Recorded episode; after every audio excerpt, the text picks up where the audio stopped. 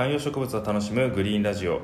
このチャンネルは観葉植物のある暮らしの魅力を語り合うプログラムです、えー7月13日の8時になりました。こんばんは渡辺です。長谷部です。さてうん。植物のうん。欲と書いて、お食欲が戻ってきました。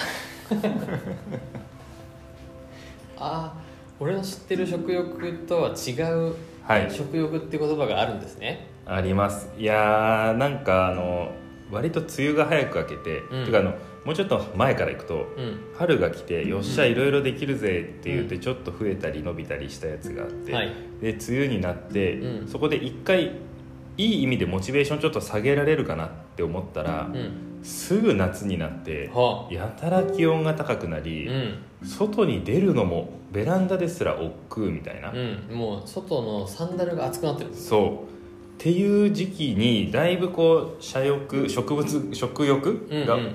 落ちてたんですけど、はい。今週ぐらい急にまた戻ってきて、まあ気持ち朝とか過ごしやすくはなったよね。そうそうそう。ちょっと曇ってる日も増えたし、うんでそうなると気持ちに余裕が出てきて、うん。あちょっとこれ少し剪定してきれいにしとこうかなとか、うん。なんかねここうまい具合にこういいスパイラルでうん。モチベーションが上がってくるんですよ。外外出れるなと思ったら外に出る時間長くなってそうすると、えー水をあげたりとか、うん。枯れてる部分切ったりとかするようになって、それを切ると見栄えが良くなるから、うん。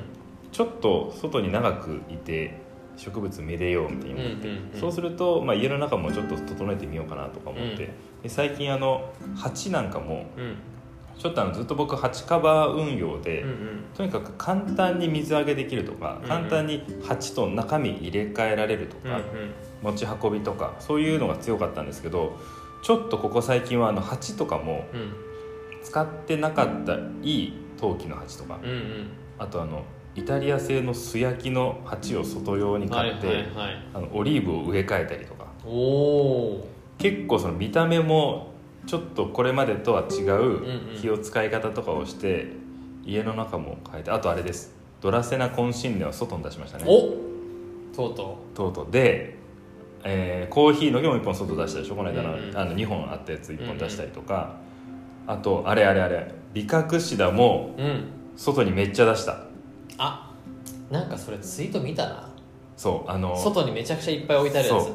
は今までちょっと僕ビビっててビカクシダも10個ぐらいあるんですけど、いうんうん。外にあるのはどっちかというとなんか外で放置してもいいと思ってるやつで、うん家の中にあるやつはちょっと大事なこれはあのお気に入りとして育てていきたいみたいうんうんうんうんなやつだったんですよね。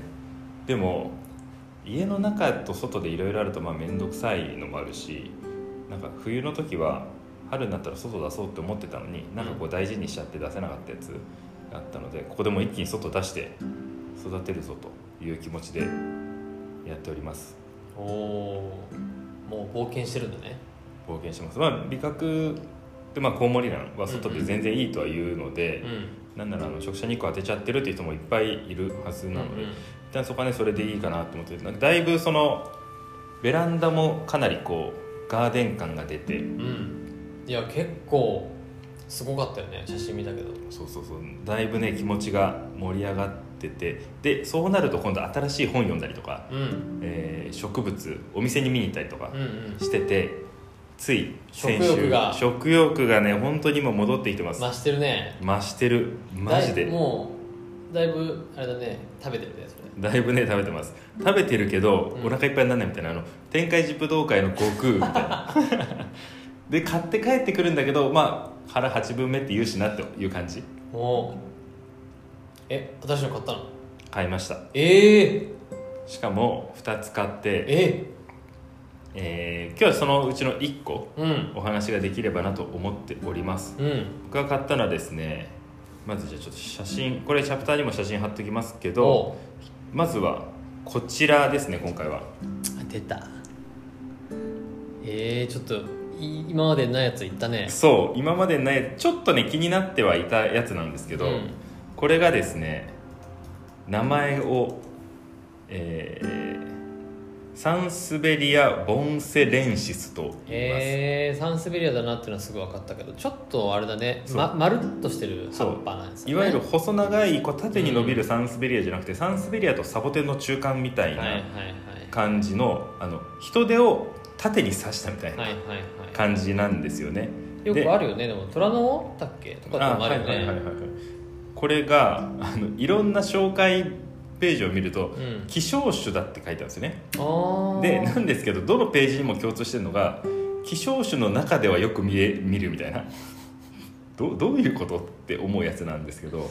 なるほど。多分どっかの説明をコピペしているはずなんですよね。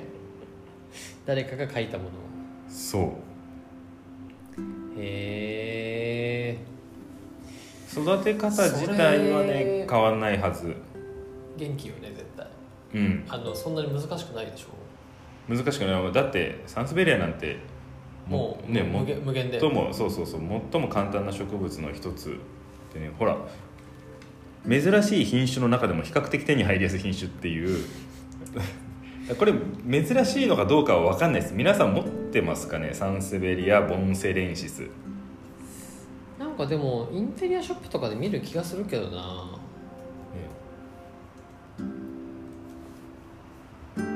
なんかねなんか非常にいわゆるちょっとザ・園芸店よりも少しインテリアショップ家具みたいなところと一緒に売ってるようなイメージがあるけどな、うんボンセレンシスって。サンスベリアって本当にこう無限にあるじゃないですか。いろんな種類が、うんうん色も違えば。うんうん。なので結構で共通してるのは水はあんまりあげなくても本当2週に1回とかでいいし、うん。日が当たらなくてもいいみたいな、うん。よくあの父の日のプレゼントとかでお父さんにあげたりするとズボラな人でも育てられるよとかうんうん。聞いたりしますけど、あと企業のオフィスとかもね。うん、それこそ Voicy にも入り口に入ってますよね。あれは偽偽そう偽サンスベリアが。偽サンスベリアだけどうんあのなのでそういう意味で僕ちょっとこれは自分の部屋でもいいかなと思ってて、うん。あそうそうこれまでまた一個あの全部つながってるんですけど、うん。自分の部屋にあった植物この今年の冬これ聞いてくださってる皆さんはもしかしたら覚えてる方もいるかもしれないんですがうん。冬に自分の部屋にこう照明とかいろいろ置いて北側の窓の部屋だけど育てられるのかっていう実験をしてたんですよね。はい。で冬の植物結構育ってたんですけどその流れで自分の部屋にも結構いたんですよね、うん。でもやっぱり今の心理状態だと、ん。ちゃんと日の当たるリビングとか、いはい。ちゃんと日の当たるベランダに置くのがうんうん。今はいいっていうモードになっててうん。自分の部屋から結構植物が消えたのでうん。ここにこのサンスベリア・ボンセレンシスを入れようと。サンスベリア・ボンセレンシスと、えードラセナ・コンパクタうん。であろうもの。うん。これダイソーで昔買ったんですけどそれが2つ並んでおります。なるほど。自分の部屋よりね。まだねボンセレンシスって名前が覚えられないですね。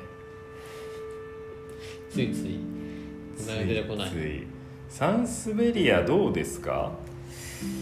いやあのこザってやつはちょっとね難しいかなっても思うんですよね。飾り方が。そうね。結なんか。